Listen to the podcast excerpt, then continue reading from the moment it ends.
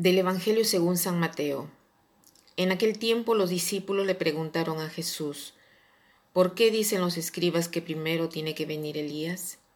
Él respondió, ciertamente Elías ha de venir y lo pondrá todo en orden. Es más, yo les aseguro a ustedes que Elías ha venido ya, pero no lo reconocieron e hicieron con él cuanto les vino en gana. Del mismo modo el Hijo del Hombre va a padecer en manos de ellos. Entonces entendieron los discípulos que les hablaba de Juan el Bautista. Este pasaje se coloca al final de la transfiguración. Si ustedes recuerdan, Jesús tomó a Pedro, Santiago y Juan, y delante de ellos su rostro se volvió como la luz, y sus vestidos se volvieron cándidos como la nieve. Había dado a estos apóstoles una anticipación de lo que sería la gloria del reino de los cielos. Y este pasaje se coloca justamente al final de la transfiguración. Y eh, los discípulos preguntan a Jesús, ¿por qué dicen los escribas que primero tiene que venir Elías? ¿Quién era Elías?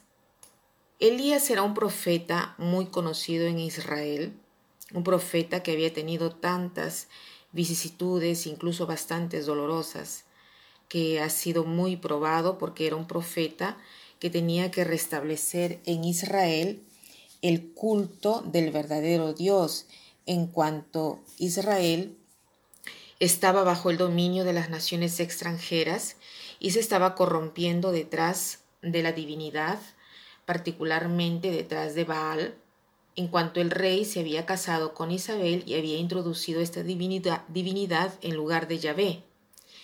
Y Elías viene perseguido por esto. Y un evento que cambia la vida de Elías es el encuentro con Dios, un encuentro en el cual Elías ha experimentado a Dios, no en un evento prodigioso, no en rumores fuertes, sino en un viento ligero. O sea, Elías ha experimentado la presencia silenciosa de Dios, una presencia que se hace ver, sentir, percibir solo si logramos hacer callar nuestras fuerzas instintivas de la naturaleza, si logramos hacer silencio, si logramos ver nuestra vida con calma, con serenidad, sin agitación. De otro modo, no logramos ver las huellas de vida de Dios en nosotros. Y de Elías se decía que tenía que venir para preceder el Mesías y Jesús hace entender que Elías ya ha venido. ¿Y quién era este Elías? Ha sido Juan el Bautista, el precursor de Jesús. Nuestra fe es tan hermosa en el sentido que Jesús no aparece al improviso. Jesús es el Mesías tan esperado. Es un Mesías que se esperaba en todas las regiones del mundo había esta espera en este Mesías, porque Jesús había estado preanunciado. Hay toda una historia. Y esto tiene un impacto en la verdad del cristianismo, es una religión fundada en la historia. Dios entra en la historia y se hace preceder de personas verdaderas, de carne y hueso. Y una de estas figuras es Elías el profeta, que en este caso es Juan el Bautista. ¿Qué cosa nos quiere decir este episodio a nosotros? Juan el Bautista, como Elías, son el modelo del profeta. El profeta es aquel que debe hacer preceder, adelantarse al Señor, preparar la vía al Señor. Entonces preguntémonos, ¿yo quiero ser un precursor de Jesús? ¿Preparar la vía al Señor? ¿Y qué cosa quiere decir en mi caso ser un profeta a semejanza eh, de Elías y Juan el Bautista? Quiero decir que debo dar esperanza. Eso quiere decir ser un profeta, dar esperanza, abrirle las puertas a Jesús. Y la esperanza es una dimensión fundamental. Más voy adelante en la vida y más me doy cuenta sobre todo nos damos cuenta en el sufrimiento. el sufrimiento te enseña tantas cosas. Como me decía una señora, el sufrimiento no te santifica, te hace volverte loco.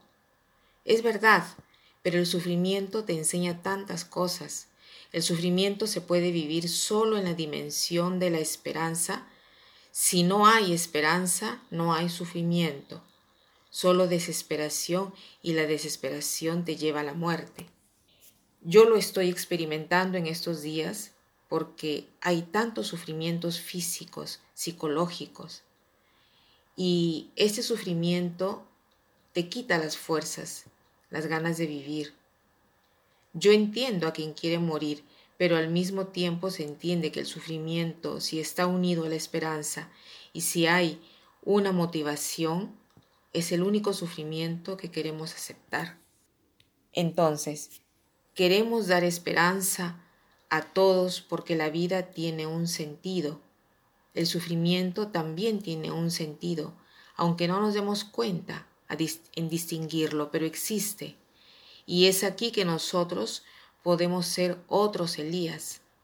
Podemos hacer el ingreso en la vida de todos. Y para terminar, quiero citar una frase de Kierkegaard que dice así, la vida puede ser entendida solo hacia atrás, pero va vivida hacia adelante. La vida puede ser entendida solo hacia atrás, pero va vivida hacia adelante. Que pasen un buen día.